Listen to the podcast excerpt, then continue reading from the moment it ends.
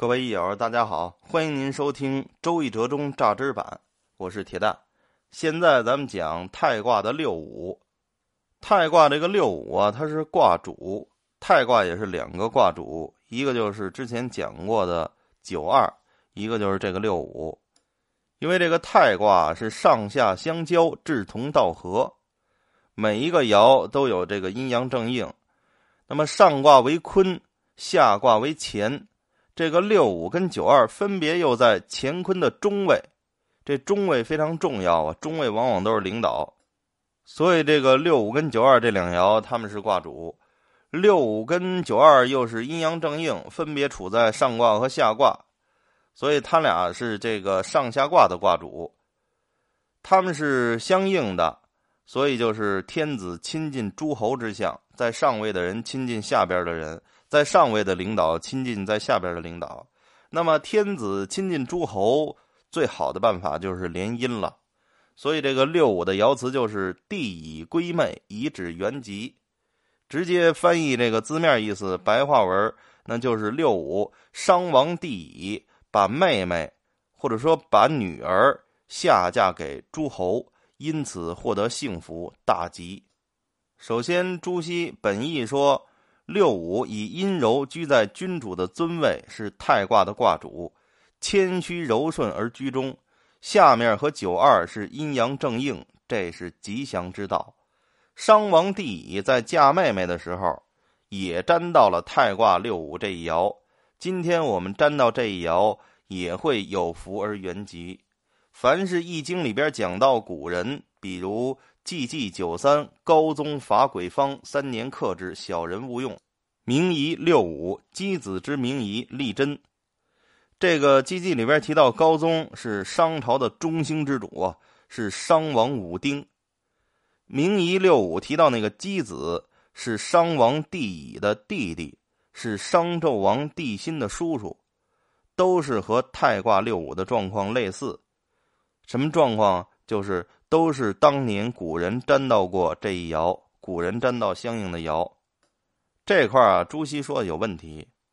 他说帝乙归妹时也占到了太卦六五这一爻，就是帝乙在嫁女儿或者嫁妹妹的时候，也占到这一爻，然后获得福祉，这个有点扯。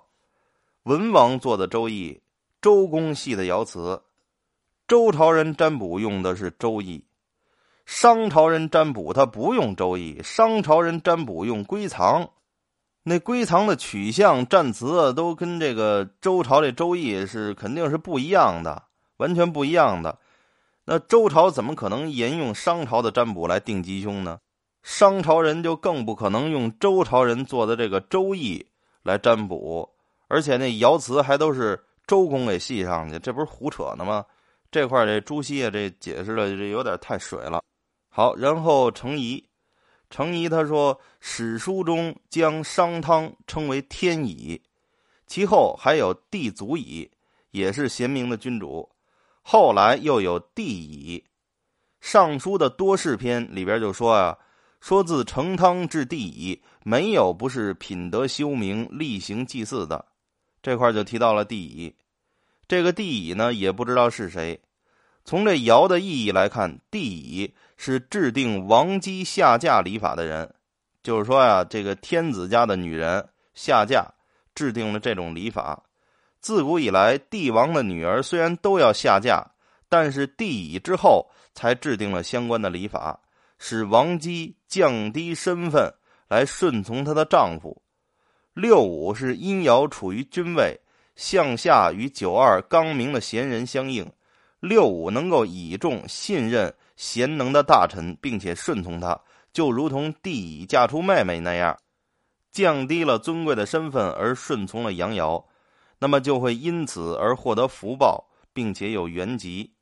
这元吉指的就是大吉，而且尽善尽美的情况，说的是完成治理通泰时代的功绩。这块儿这个程颐的解释还可以啊，但是他不知道这个帝乙是谁。然后是吉说，就这么一家相安氏，他说帝王家的女人下嫁的礼仪到商汤的时候就完备了，因为那个商汤之前是夏朝啊，夏朝就是原始部落嘛，应该是比较野蛮。到商汤的时代就开创了新的文明，所以商汤和周武王能够并称汤武，都是明君。文明什么是文明？文明就得用礼法来表达，所以帝王家女人下嫁的礼仪到汤就完备了。能够娶商朝天子的妹妹的人，那也得门当户对呀，所以就是嫁给诸侯。商汤王嫁妹妹的内容呢，在《经房的易传》里边有记载，是这么说的：“吾以天子之父而交诸侯。”意思就是不要仗着自己出身于天子之家而对诸侯骄横。阴爻是顺从阳爻的，类似于女人顺从丈夫，这个是天下大义。女人出嫁前往侍奉丈夫，必须要符合礼仪。商汤王被人称为天乙，或许这块儿也就可以称呼他为地乙吧。这个相安氏认为这个地乙是商汤王。这块儿啊，要想把这个地乙归妹给说明白了。咱们得不能用现在不能用周朝以后的这种思维去看这一爻，咱们应该回到商朝再去看这个爻，因为它记载的是商朝的事儿嘛。商朝的时候，这婚礼最终的制定是在周朝。当然了，商朝、夏朝也有礼法，但是最终儒家都是尊周的。商朝呢，它跟这个周朝这个婚礼，它有一个什么不同呢？商朝啊，大概它是比较尊崇女人的。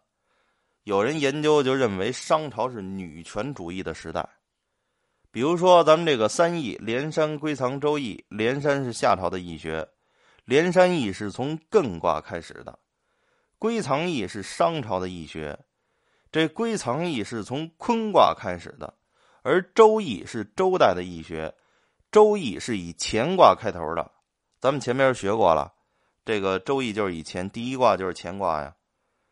周朝是尊上男权的，所以就是乾卦开始；而商朝呢，应该就是比较重视女权，所以就是以坤卦开始。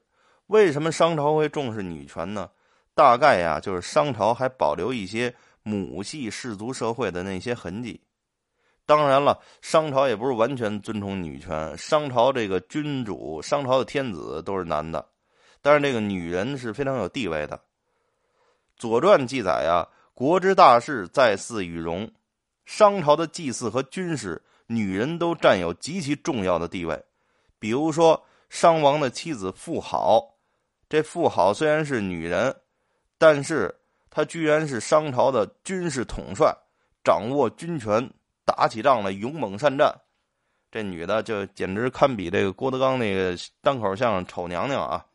同时，她不但管军权，她还管理祭祀。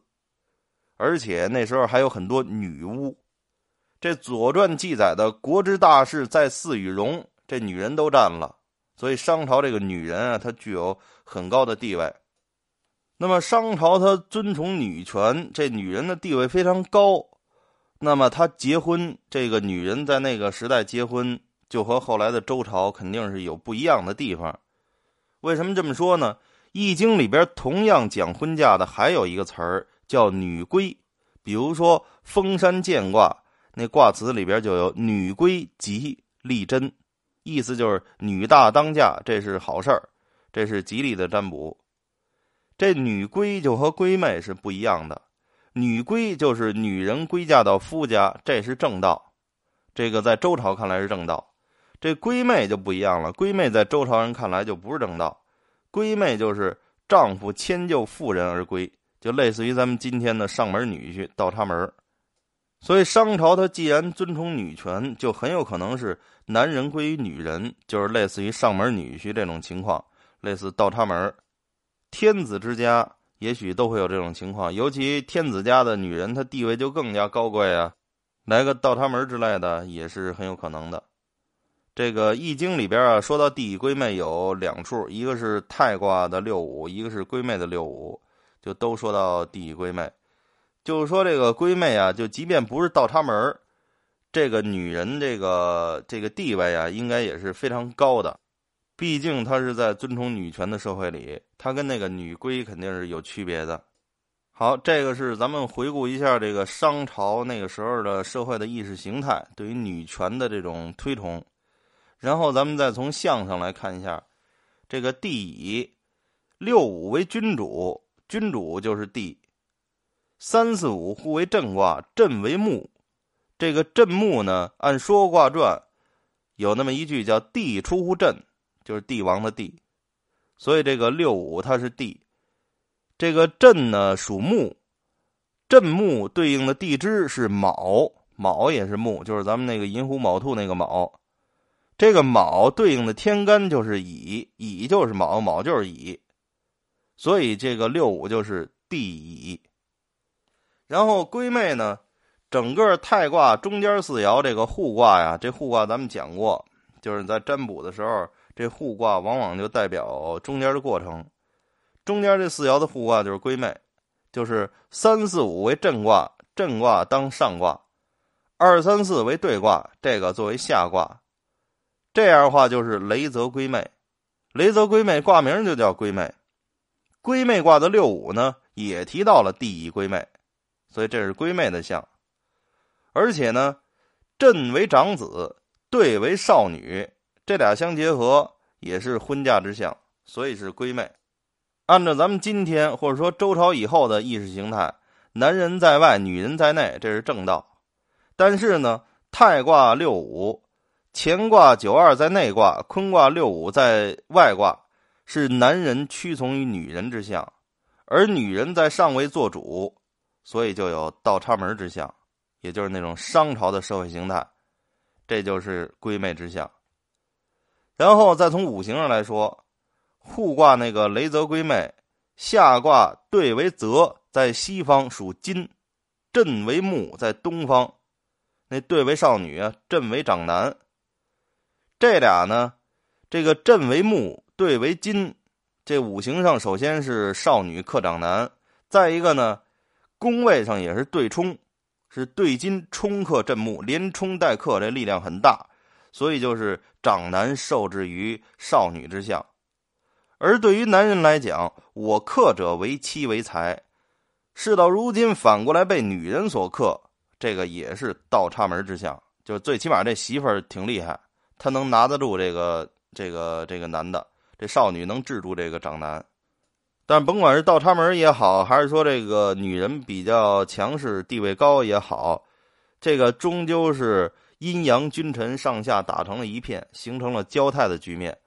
帝以归妹是和诸侯政治联姻，诸侯娶亲，所以是国治家齐。因为这个六五跟下边九二是阴阳正应啊，所以自然是大吉大利，所以就是以指原吉。咱们今天看来说这倒插门有什么原籍的？哎，人家那个商朝那时代，人就喜欢这个，女人地位就是高，可能这女人就即便强势一点那个也认为是正常，所以这个是以指原籍。这种诸侯和亲呢，后来这个就是统治者们也常用，之前的统治者其实也常用，因为尧把自己两个闺女嫁给舜了嘛，然后这个昭君出塞。汉朝的公主外嫁到匈奴，唐朝的文成公主下嫁到吐蕃，都是通过和亲进行政治联姻，安抚边疆，教化外族。这个就是六五这爻的基本含义。然后咱们可以挖掘一下这个商朝那商朝那些事儿吧。这帝乙到底是谁呢？商朝的天子啊，都是按照天干排列。首先是成汤，成汤之后就是什么？太丁啊，外丙啊，众人呐，这个丙丁人鬼，太甲呀，这都是天干。那么称乙的天子都有谁呢？有祖乙、小乙、地乙、无乙，就是叫乙的不止一位。这块说这地乙呢，不知道是谁，但是通常就有三种观点。这个最多的认为支持率最高的就是认为这个帝乙就是就叫帝乙，是商纣王的父亲。商纣王是帝辛呢，他爸是帝乙，这个辛金克乙木，给把他爸给冲克掉了。根据《左传》文公二年，宋祖帝乙，就是说呀，宋国人的祖先是帝乙。宋国的开国国君是微子启，因为这个武王伐纣之后啊。把这个纣王的儿子，也就是武庚封在殷地。武王死了之后呢，武庚就叛乱了。周公旦平叛，另外就封这个纣王的兄长微子启在商朝的旧都，也就是咱们今天河南的商丘，国号为宋，就是宋国。微子启跟纣王他们是亲哥俩，都是帝乙的儿子，所以《左传》就说宋祖帝乙，也就是说宋国国君的祖先就是帝乙。这是第一种观点，就认为这个帝乙是商纣王的父亲。第二种就认为是成汤，因为这个成汤被尊为天乙，所以也可以称为帝乙。这个就是这这帝王的帝啊，这不是说天地那个帝，就是帝王的帝，帝乙。这个就是《集说》里边相安氏也这么认为。然后是这个还有一种说法是成汤第六代孙，这也叫帝乙。根据《白虎通》的记载呢，《易经》说帝乙是说成汤，而《尚书》说帝乙是六代孙。这个六代孙这个帝乙啊，肯定就不是说商纣王他父亲那个帝乙，因为商朝一共经历十七代，三十位君主，最后一位帝辛就是商纣王。商纣王的父亲他也叫帝乙，这个帝乙他是二十九任君主，是倒数第二。而成汤是第一位君主，成汤的第六代孙，所以不可能是商纣王的父亲。那这到底是谁呢？根据顾颉刚先生的考证，帝乙归妹，这个帝乙就是商纣王的父亲。商纣王的父亲把女儿嫁给了西伯侯姬昌，也就是后来的周文王。这顾颉刚是这个大历史学家呀，人家有专业的历史考证。我觉得这块咱们就直接用人结论就可以了。这块归的这个妹呢，应该就是商纣王的妹妹了。《易经》里边两次说到帝乙归妹，说明什么呢？说明周朝人认为这件事非常荣耀，值得宣扬，所以这两次帝乙归妹都是吉祥的。这个因为这个爻辞都是周公系的呀，就是人家想系什么词就系什么词，所以系系这两个词，两词两次这个帝乙归妹都是吉祥的。这个吉祥啊，是对周朝的吉祥。周公做的爻辞啊，人家肯定是这个宣传自己的国家、自己的朝代。可是相对于商朝来讲，就是大凶啊！因为帝乙之后啊，就传了一代，那就是商纣王就灭亡了。所以这个帝乙归妹是非常凶的，就是对商朝来讲。当然对周朝来讲就非常吉祥，因为这帝乙归妹之后，这个没多久，这个又下一代。这个周朝就得天下了，所以对周朝非常吉祥。这块儿同时也可以用这个来否定这个朱熹的观点。朱熹认为帝乙归妹的时候沾到了这一爻，上面这帝乙归妹吉，这不是扯呢吗？那爻辞都是后来周公系上去的。古代的这帮开国君主啊，都喜欢把自己包装的仁义道德、无比的正义，这些的光辉事迹啊。都记载在《尚书》里边。然而呢，春秋时期还编过另一部史书，叫做《竹书纪年》。这个《竹书纪年》呢，一直没有流传，可能是在帝王家呀秘密的流传。尤其是在秦国焚书坑儒的时候，它也没被毁掉。这个《尚书》反而是被毁了，后来又渐渐恢复出来了。相当于在世上广为流传的，一般都是《尚书》。这尚书可以理解为这个历史的阳面，咱们都讲阴阳嘛。后来到了西晋的时代，就有盗墓贼挖了这个魏襄王的墓葬，就发现了《竹书纪年》。这《竹书纪年》里边记载的时间呢，也是从夏商周到春秋战国，记录的事情呢，就可以理解为尚书里边那些事情的阴面。尚书里边记载尧舜禹汤都非常的仁义，尤其这尧舜禹。他们是互相禅让，周武王呢是讨伐无道的商纣王，可真就那么回事儿吗？竹书纪年记载的故事就没这么漂亮了，那都是非常残酷血腥的事件。尧舜禹之间不是禅让，而是残酷的杀戮。你瞧，这个尧把这个这个俩闺女都给舜了，那舜到头来还把这尧给杀了。所以上古的帝王传承啊，并不是美丽的故事。而是原始的野性，互相的争斗啊！这个帝乙归妹说起来，这个要论这个这个关系的话，应该是这周文王是这商纣王的妹夫，相当于也也是亲戚了，都联姻了。结果这妹夫就专门跟这大舅哥对着干，然后这周武王相当于是商纣王的外甥啊，周武王应该管这商纣王叫舅舅啊，结果这外甥就把这舅舅给干掉了，把江山夺下来了。所以这个商纣王啊，也不一定是突然失德。这个周武王呢，也不是讨伐无道。周朝的祖先们啊，一直都在减商。什么叫减商啊？就是在不断的吞并商朝的土地，不断的歼灭商朝。这个周文王他父亲啊，就是跟商朝就联姻。周文王的父亲叫季历，他就娶了这个商王朝的公主。之前中卦呀也讲这个婚嫁之事，非扣婚媾嘛，很有可能记载的就是这件事儿。就是文王的父亲，在这个季历当政之后呢，对这个周朝的天下呀，就是当时就不能叫周朝，就是他的封地吧，他的周国西周的天下呀，就励精图治。他也是不断的吞并土地，他干的也是减商的事儿，西周就日益强大了。那个时候呢，这个商王呢，就和这个周朝啊，就感觉已经控制不住周朝了。然后商王就跟这个周朝和亲，和亲就把这个商王朝公主给嫁给这个季历了。可是这个当时的商朝的天子就是文丁嘛，文丁就把这个季历骗到商朝的国都，然后给囚禁，最后给杀害了。后来这个季历死了，文丁也死了。文丁的儿子就是这帝乙，也就是这商纣王的父亲。西周这边呢，季历死之后。是姬昌继承他父亲季历，这时候商朝就更加走下坡路了，东夷也造反了。这东夷就是山东，四周的外族呢也是屡屡进犯。这个帝乙呢感觉内忧外患，他就把这个国都给迁都了，迁到哪儿呢？迁到昧这个地方。这个写出来就是三点水加一未来的未，这事儿这个这个字很容易念错，这个。也都会误认为这个沫泡沫的沫不是，是泡沫的沫是这个三点水加一个沫，这是三点水加一未来的未。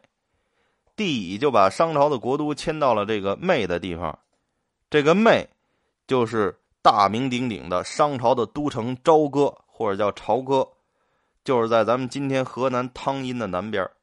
这个商朝迁都的事儿啊，周公在系爻辞的时候也都记载了。比如风卦的九三，风其配，日中见昧，这个昧就是这个商朝的这个国都朝歌。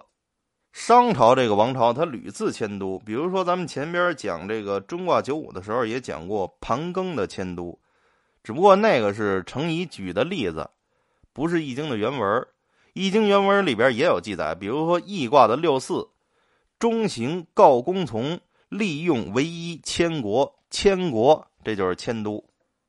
这个帝乙不光做了迁都这件事儿，因为这个帝乙的父亲，也就是那文丁，他刚刚杀害了这个西周这个姬昌的父亲，就是那季历。这个相当于他爹把他爹给杀了，而且西周的实力呢也是越来越大。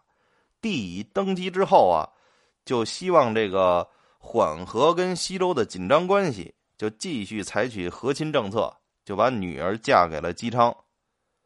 后来到了这个纣王的时代呢，商朝已经非常的衰微了，但是天下这个还有很多战乱啊，他就任用姬昌为西伯侯，让这个姬昌继续的东征西讨，平定叛乱。其实这也是饮鸩止渴，因为周朝呢，利用这个东征西讨、平定叛乱呢，也是给自己在吞并土地，积蓄实力。后来文王之子武王就是姬发。他率领各路联军在牧野之战打败了帝辛，就是这个商纣王。这个帝辛他就自焚而死了，商朝就灭亡了。所以，相当于纣王即位的时候，商王朝啊已经是非常的衰微，难以挽回了。未必是这个纣王有多失德，纣王那些失德的事情啊，很有可能就是这个周朝他们编纂出来的。后来就是武王就给周朝来了一个最后一击。其实要说失德。他要是失德，这个周朝应该他突然就起兵造反，然后灭这个商朝。他不是，人家世世代代都在吞并土地，积蓄实力。到武王那时候，周朝的国土已经有了这个，已经有天下三分之二了，他已经超过商朝了。人商朝还怎么失德？你都有那么大土地了，还说人失德？所以这块帝乙归妹呢，就可以确定为是商纣王的父亲帝乙把自己的女儿嫁给了周文王姬昌，这个就是帝乙归妹的故事。好，这个太卦六五帝乙归妹，咱们就说完了，谢谢大家。